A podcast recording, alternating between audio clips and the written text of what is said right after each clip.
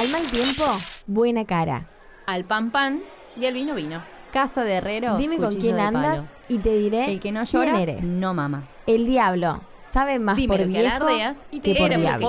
vale que Le cantó la las trampa. 40. madrugar se amanece más Que temprano. lo parió. Somos palabras, frases, dichos e ideas. Pensamos con todos ellos y los usamos para recortar y entender nuestra realidad. Conocer nuestro ADN lingüístico permite conocernos más. ¿Cuál es la historia de las frases, dichos, palabras y refranes que usamos a cada rato? ¿Esconden sentidos que desconocemos al momento de usarlas para expresarnos? Los invito a este viaje a través de las palabras. Conocerlas es conocernos más a nosotros mismos, porque somos Somos. Somos. Somos palabristas.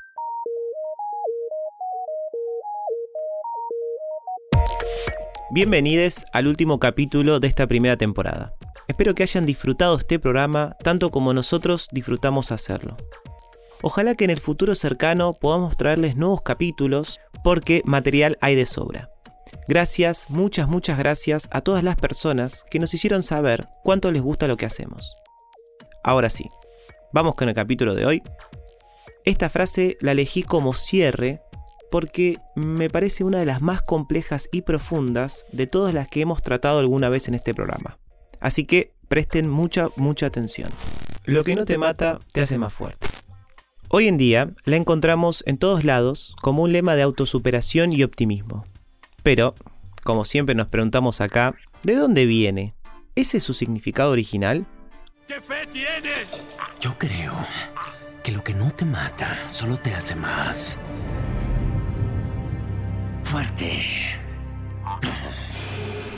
Arranquemos con el origen, como siempre. Este enunciado apareció por primera vez en el libro El ocaso de los ídolos, escrito por el filósofo alemán Friedrich Nietzsche, en el año 1889. En sus primeras hojas se puede leer esta frase en forma de aforismo. Definición de aforismo, frase o sentencia breve y doctrinal que se propone como regla en alguna ciencia o arte.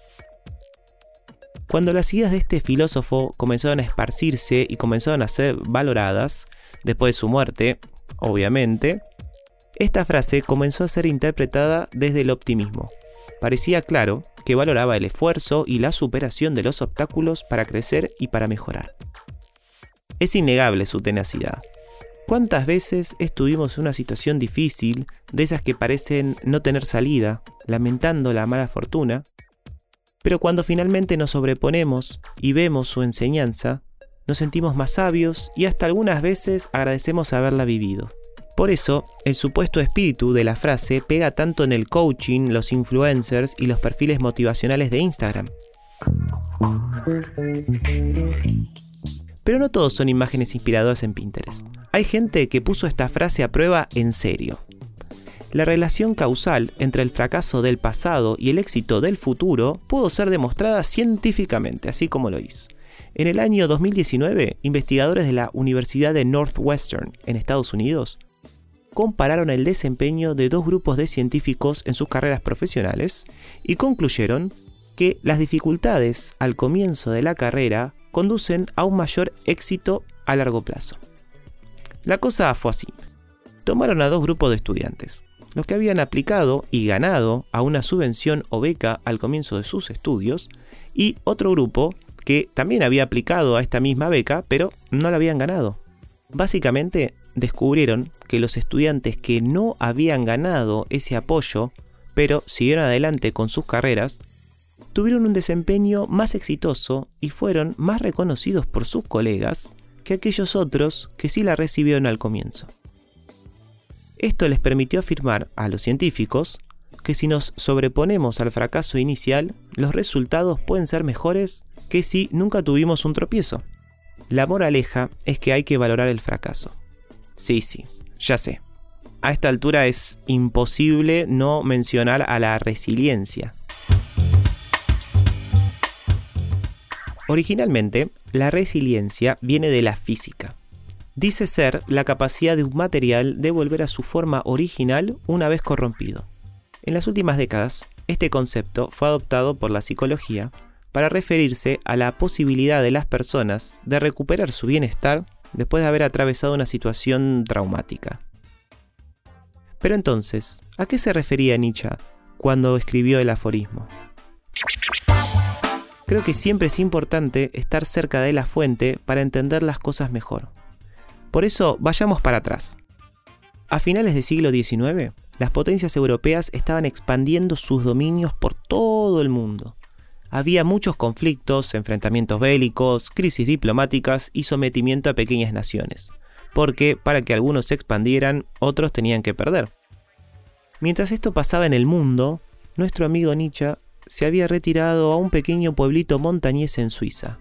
Buscaba un ambiente sano para su salud frágil y también debilitada. Ahí escribió grandes obras como Así habló Zaratustra. Y también escribió este libro ya mencionado, El ocaso de los ídolos. Este es un libro que critica filosamente a la filosofía occidental y a los grandes filósofos clásicos griegos, como Sócrates y Platón. Nietzsche, con este libro, se separa de sus colegas y mentores para plantear su visión radicalmente diferente. La frase en cuestión puede parecer descolgada de la idea general del libro y muchas veces fue tomada así, como algo aparte. Pero si seguimos rastreando, aparecen estudiosos de esta obra que aseguran que el aforismo original no era como llegó hoy a nuestros días, sino que era así. Lo que no te mata te hiere de gravedad y te deja tan apaleado que luego aceptas cualquier maltrato y te dices a ti mismo que eso te fortalece. Bueno, ahora con la frase completa, se puede apreciar el tono crítico que está en sintonía, ahora sí, con el resto de la obra. Esta idea, un poco pesimista, puede tener que ver con la vida dura y solitaria que tuvo nuestro filósofo. Tenemos la frase completa. Y así se entiende un poco más por qué está dentro de un libro que critica a la cultura, a los maestros de la filosofía y a sus colegas intelectuales. La cosa se pone interesante porque ahora tenemos dos frases, no una, que son radicalmente distintas. Una con un optimismo exacerbado que nos alienta a superar obstáculos para ser mejores. Y otra, pesimista, que nos hace sentir que la vida nos lleva indefectiblemente a la resignación. Pero creo que podemos encontrar matices para salir de este atolladero bipolar. Los discursos con un exceso de optimismo, en el fondo, transmiten la idea de que, si no logramos verle el lado bueno a las situaciones, estamos fallando. Así nos frustramos por partida doble, por lo que nos pasa y por no enfrentar la situación de la mejor manera. En esta línea, siguiendo al filósofo Byung-Chul Han, estamos en una época de autoexigencia y autoexplotación ya no es necesario que nos impongan mandatos. Nosotros nos sometemos voluntariamente a ellos, incluso a los que tienen un sesgo de optimismo y de buena onda. Vivimos en una auténtica dictadura de la felicidad. Tampoco una filosofía derrotista, por más realista que sea, es mejor. Puede sonar paradójico, pero tener una mirada desesperanzada, pensando que no importa lo que hagamos, nada va a cambiar, hace que no nos esforcemos y así nos quedamos cómodos en nuestra testarudez. Es más fácil asumir que no va a salir bien algo que intentarlo.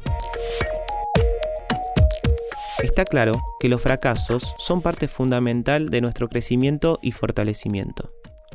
Sin embargo, el punto clave es que para que algo malo te haga más fuerte, necesitamos capitalizarlo, atender a esa experiencia y aprovecharla como una enseñanza. Por sí solo, el fracaso es fracaso. Hay que estar dispuestos y atentos a enriquecernos. Y esto no es una mirada optimista sobre el error. Es el error el que nos muestra faltas que muchas veces no queremos reconocer.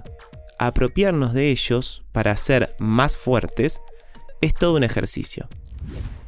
Gracias por acompañarme en este viaje a través de las palabras y frases. Yo soy Francisco Roque. Hasta la próxima temporada. ¿Quién te dice? de Palabristas. Palabristas es una coproducción entre Francisco Roque y Parque Podcast. Coordinación general y producción, Guido Lautaro Padín.